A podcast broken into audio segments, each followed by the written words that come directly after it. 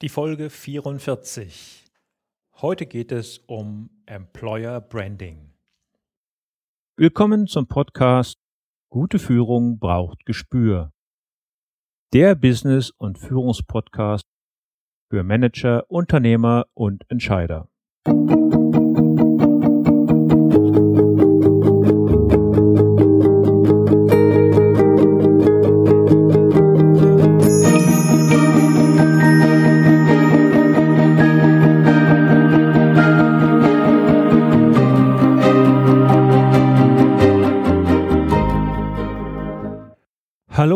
herzlich willkommen. Mein Name ist Thomas Reining und ich unterstütze Manager, Unternehmer und Nachwuchskräfte als Führungskräftecoach und Trainer. In diesem Podcast teile ich mit Ihnen mein Wissen und meine Erfahrungen als Führungskraft im nationalen und internationalen Umfeld und freue mich, dass Sie heute hier mit dabei sind. Employer Branding. Was ist das eigentlich? Was bedeutet es? Dieser Frage möchte ich heute nachgehen und Ihnen am Ende meine besten sechs wichtigsten Vorschläge für die Umsetzung von Employer Branding geben. Laut dem Mittelstandsmagazin Impulse sehen Deutschlands Angestellte ihre Vorgesetzten extrem kritisch. Einer aktuellen Studie zufolge gilt das sowohl fürs Fachliche als auch fürs Menschliche. Nur ein Führungsstil schneidet hier besser ab. Der coachende Führungsstil. Fachlich inkompetent, menschlich überfordert. Viele Mitarbeiter in Deutschland halten nicht besonders viel von ihren Chefs. Zu diesem Ergebnis kommt die repräsentative Studie emotionale Führung am Arbeitsplatz der Personalberatung Rochus Mummert. Gerade einmal 37 Prozent der Angestellten bezeichneten ihren direkten Vorgesetzten als fachlich für den Job geeignet. Und nicht nur das. Nur knapp jeder Dritte hält seinen Chef für charakterlich qualifiziert. Zwei Drittel der Befragten beklagen, dass ihr Vorgesetzter ihre Leistung nicht anerkenne und bei Problemen nicht genug ansprechbar sei. Harte Kritik, die aber offensichtlich den Führungsalltag widerspiegelt, keine gute Werbung für ein Unternehmen darstellt, aber nun heute den Übergang in das heutige Thema liefert. Den Begriff Employer Branding gibt es seit den 1990er Jahren und er bedeutet so viel wie das Erschaffen und das Erhalten einer Arbeitgebermarke. Dabei bedient sich Employer Branding bei den klassischen Instrumenten des Marketings, konzentriert sich jedoch ausschließlich auf das Unternehmen als Arbeitgeber.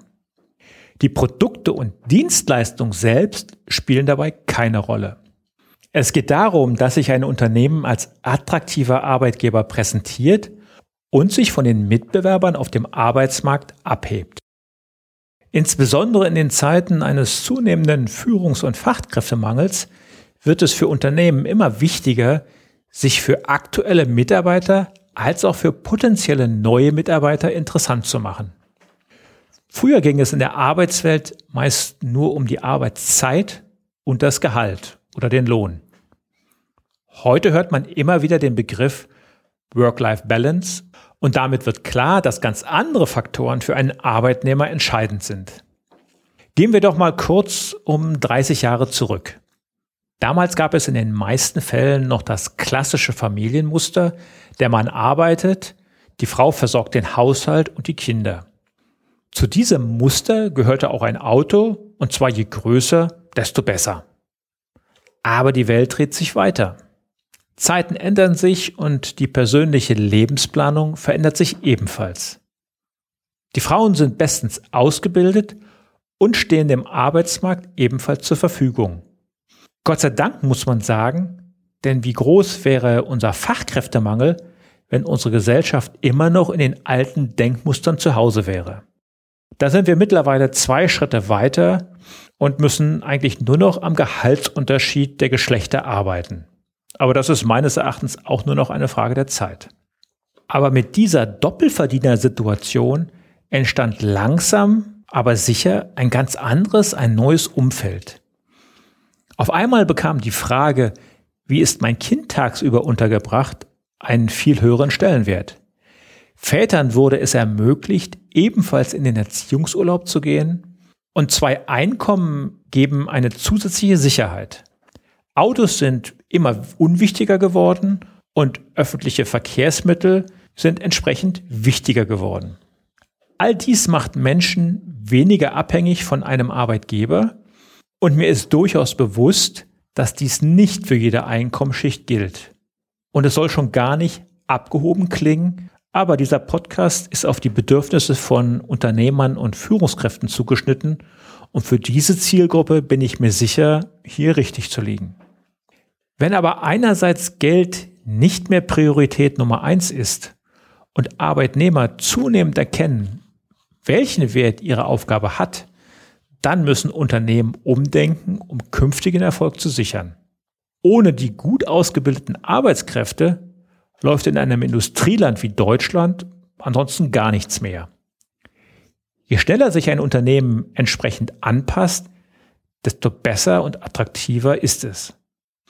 Mit der richtigen Positionierung als Arbeitgeber wirken Unternehmen zunächst einmal einer zu großen und teuren Fluktuation vor und zum anderen sind langjährige treue Mitarbeiter auch diejenigen, die sich mit einem Unternehmen identifizieren und die Werte weitertragen.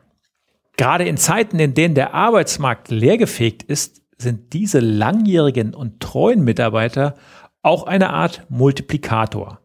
Mundpropaganda sollte man bei der Neugewinnung von Mitarbeitern nicht unterschätzen. Wie kann ein Unternehmen nun ein solches Employer Branding entwickeln? Welche Maßnahmen gehören überhaupt dazu?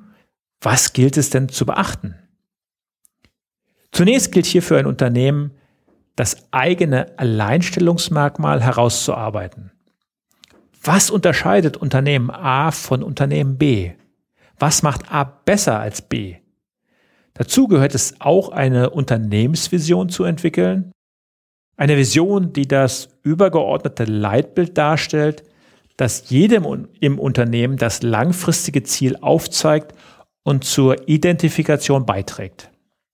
Wichtig ist, dass nach außen kommunizierte Werte, Leistungen und Maßnahmen auch im Unternehmen gelebt werden.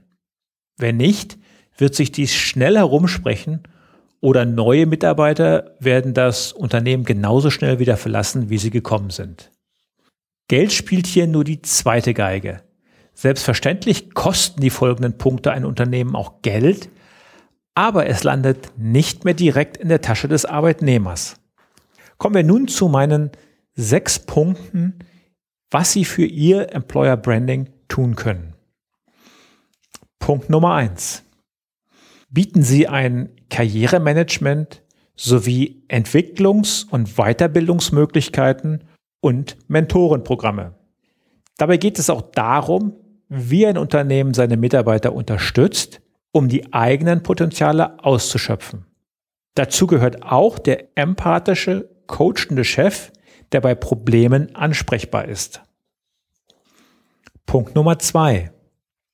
Das sind die flexiblen Arbeitszeiten. Die werden immer wichtiger. Es geht heute um eine Ergebnisorientierung und nicht mehr um eine Anwesenheitsorientierung. Und in dieses Feld zählt für mich auch der Gedanke an die Möglichkeiten eines Homeoffice. Punkt Nummer drei. Das ist die Kinderbetreuung im Unternehmen.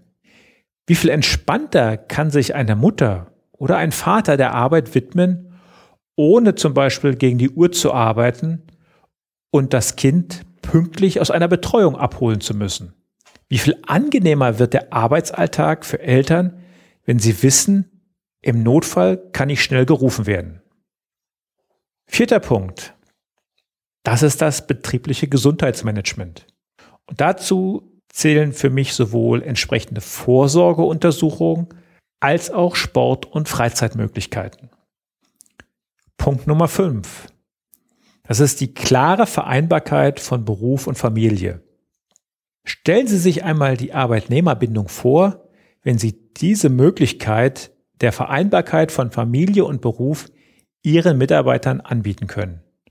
Würde überhaupt jemand auf die Idee kommen, seinen Arbeitgeber nur für ein besseres Gehalt zu verlassen, wenn er sich woanders um Dinge wie Kinderbetreuung oder auch die eigene persönliche Weiterentwicklung selbst kümmern muss?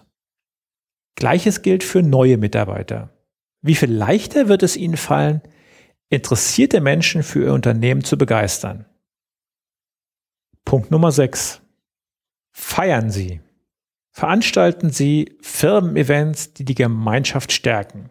Das können Weihnachtsfeiern sein, das können Geburtstagsfeiern sein. Der Fantasie sind da eigentlich keine Grenzen gesetzt, aber stärken Sie den Gemeinschaftsgeist.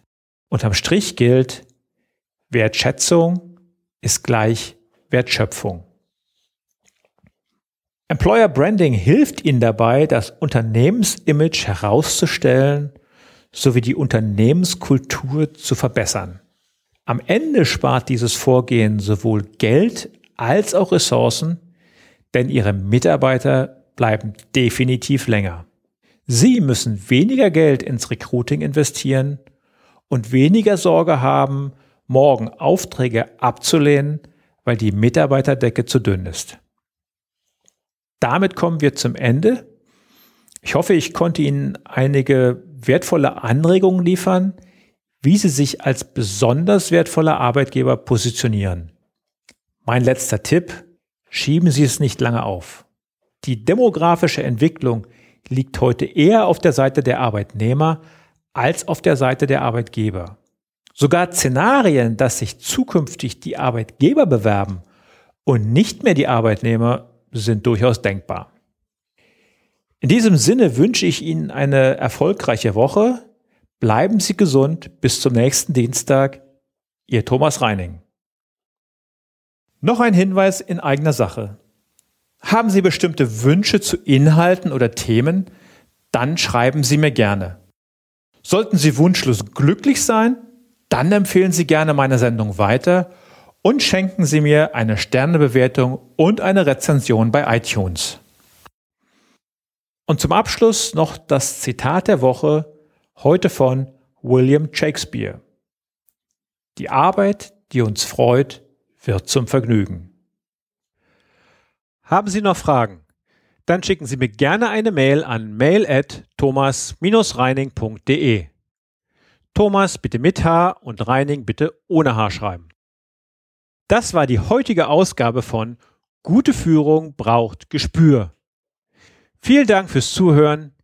Ich bin Thomas Reining und ich freue mich auf die nächsten Folgen mit Ihnen im Business- und Führungspodcast für Manager, Unternehmer und Entscheider.